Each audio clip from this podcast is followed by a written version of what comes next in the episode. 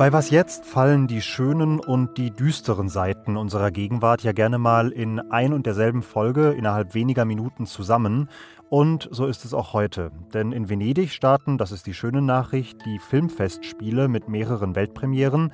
Und gleichzeitig, das ist die schlechte, laufen im Süden und im Osten der Ukraine offenbar die Planungen für eine Annexion der russisch besetzten Gebiete.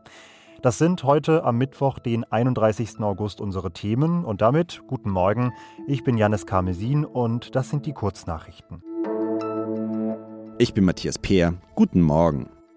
Der ehemalige sowjetische Präsident Michael Gorbatschow ist im Alter von 91 Jahren in Moskau gestorben. Der russische Friedensnobelpreisträger galt als einer der Väter der deutschen Einheit und als Wegbereiter für das Ende des Kalten Krieges. Als Reaktion auf Gorbatschows Tod haben mehrere Politiker dessen Lebenswerk gewürdigt. US-Präsident Joe Biden sprach von einem Mann mit außergewöhnlicher Weitsicht. Frankreichs Präsident Emmanuel Macron sagte, Gorbatschow habe den Russen einen Weg der Freiheit ermöglicht.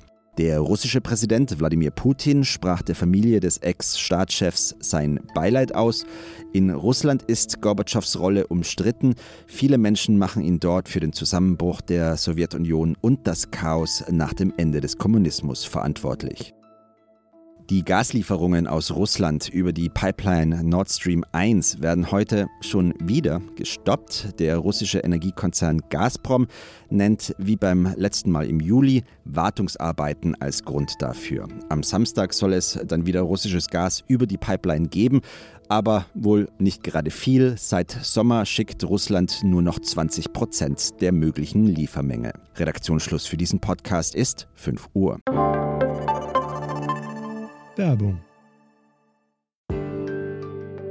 Diese Woche in der Zeit? Die Bücher des Frühlings. 16 Seiten blühende Fantasie. Von gefährlichen Liebschaften, einer Flucht auf dem Mississippi und magische Erzählkunst. Das Literaturspezial zur Buchmesse in Leipzig. Die Zeit, Deutschlands größte Wochenzeitung. Jetzt am Kiosk oder direkt bestellen unter zeit.de/slash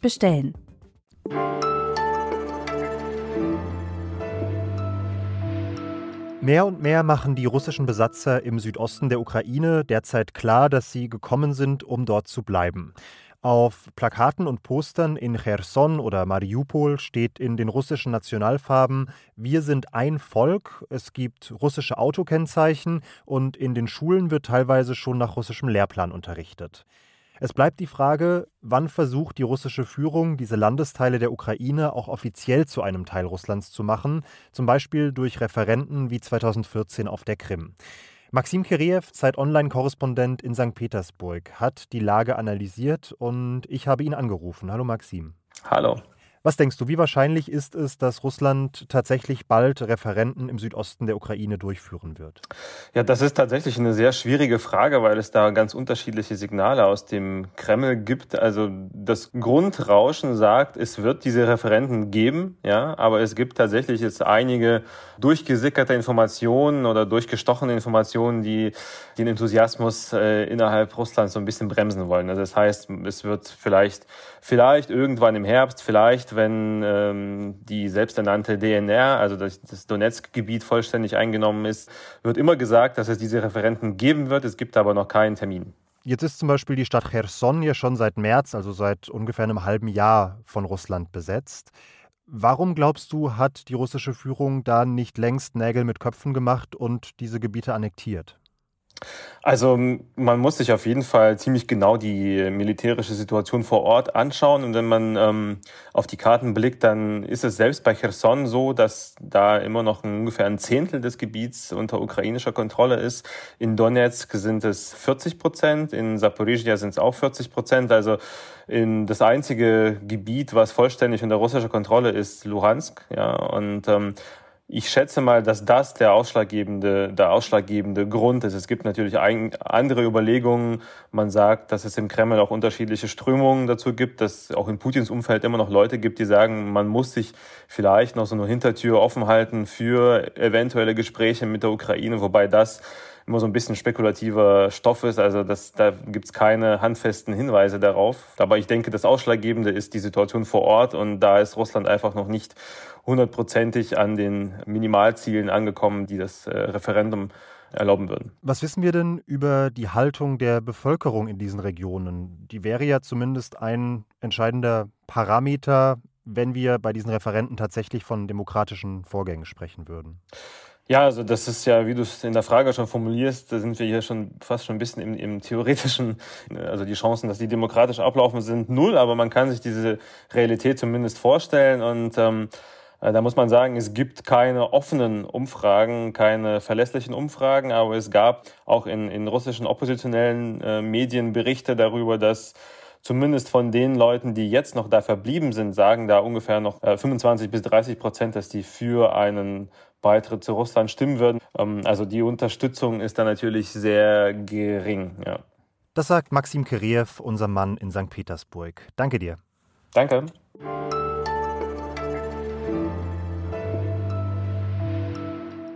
Und sonst so?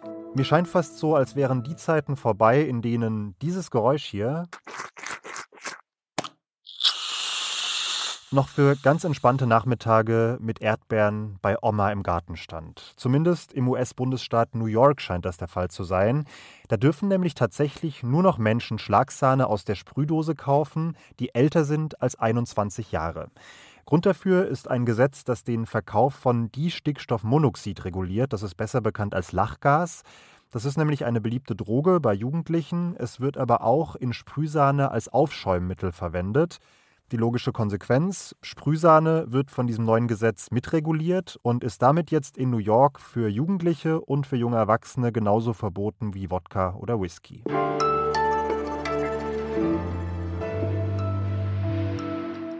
What does it matter what they're doing in other cars? I want to know how scared I should be. Mit dem Mystery-Film White Noise beginnen heute Abend die Filmfestspiele in Venedig. Und in den Credits dieses Films kommen direkt mal ein paar der Kritikerlieblinge der letzten Jahre zusammen. Regie führt Noah Baumbeck, die Hauptrollen spielen Greta Gerwig und Adam Driver. Bis zum 10. September geht es dann an vielen Stellen ähnlich prominent weiter in Venedig und deshalb schauen wir auf dieses Festival und seine potenziellen Highlights und zwar mit Katja Nikodemus, Filmkritikerin im Feuilleton der Zeit. Hallo Katja. Hallo. Ich habe gerade noch mal nachgeschaut. Du hast in deiner Analyse zur diesjährigen Berlinale geschrieben, da fehlten dir die Außenseiter und die Nervensägen im Wettbewerb. Ist das in Venedig anders? Ja, vielleicht muss ich es kurz ein bisschen erklären. Mit Außenseiter und Nervensägen meinte ich natürlich Filme, die nicht einfach so durchflutschen oder deren ja, Inhalt sich jetzt so ein bisschen auf wohlfeile Botschaften reduzieren lässt. Und ja, wenn man sich natürlich jetzt erstmal das Programm anschaut, ist so ein bisschen Kaffeesatzleserei. Man muss natürlich die Filme sehen, aber natürlich ist es erstaunlich, dass in Venedig jetzt in diesem Jahr eine der größten Nervensägen des internationalen Kinos dabei ist, nämlich Lars von Trier der ja eigentlich immer ähm, Filme dreht, die Zumutungen im besten Sinne sind. Ja, und jetzt zeigt er hier in Venedig seine Miniserie Riget Exodus oder The Kingdom Exodus. Das ist so eine lose Fortsetzung von Hospital der Geister und das ist natürlich super spannend, was von Trier dann jetzt hier zu bieten hat. Neben dem angesprochenen White Noise gibt es noch eine zweite Netflix-Verfilmung, über die vorab viel gesprochen wird, und zwar Blonde. Das ist ein Marilyn Monroe Biopic. Glaubst du, das ist der Film, über den auch nach den zehn Tagen in Venedig am meisten gesprochen werden wird, oder siehst du da noch andere Kandidaten? Na, ich glaube schon, da wird ja auch direkt äh, zum Schluss des Festivals kommt der Film ja auf Netflix raus. Ähm, da wird man sicher sehr viel sprechen drüber. Ich, ich denke zum Beispiel auch, dass man über den neuen Film von Alejandro González Inarritu sehr viel sprechen wird. Der ist übrigens ja auch eine cineastische Nervensäge, also ein Nervensäge des physischen Kinos. Sein neuer Film Bardo ist ein autobiografischer Film. Und vielleicht sollten wir auf jeden Fall noch erwähnen den neuen Film des iranischen Regisseurs Jafar Panahi, No Bears, weil Panay ist ja wirklich eine Nervensäge für die iranischen Autoritäten, weil er ist ja jetzt gerade verhaftet worden, er sitzt im Evin-Gefängnis, er hat jahrelang Filme gedreht, obwohl er Berufsverbot hatte, teilweise auch unter Hausarrest stand. Und dass der jetzt hier wieder seinen neuen Film hinbringt, das ist eigentlich schon äh, ja, ein Ding der Unmöglichkeit. Ja? Und äh, das ist eine Nervensäge, vor der man sich wirklich auch verneigen kann, Jafar Panay. Ich habe im Programm jetzt nur einen einzigen deutschen Film gefunden und der läuft nicht mal im Wettbewerb, wird also nicht mal besonders prominent eingeordnet. Ist diese Unterrepräsentation symptomatisch dafür, wie es dem deutschen Film gerade geht, oder darf man das nicht überbewerten?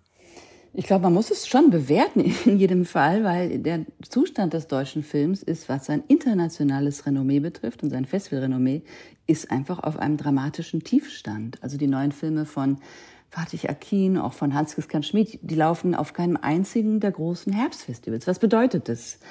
Ja, äh, wir können es erst wirklich sagen, wenn wir die Filme sehen. Es gibt nur einen Film hier, der in Toronto läuft, ein deutscher Film von Edward Berger, die Verfilmung von Im Westen nichts Neues. Sonst ist wirklich, man kann man sagen, filmisch gesehen auf den großen Festivals und auch in Venedig ein bisschen tote Hose.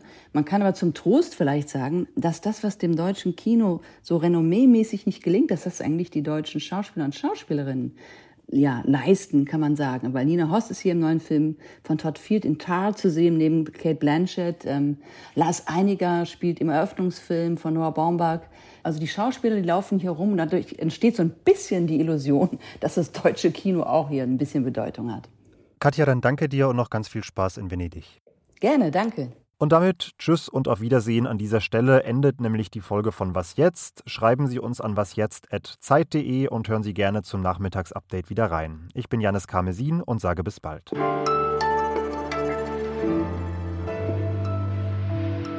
Russland nicht längst. Äh, was war das? meine E-Zigarette. Hat die vibriert, weil der Akku leer ist, oder was? Ja, ja. Okay. okay.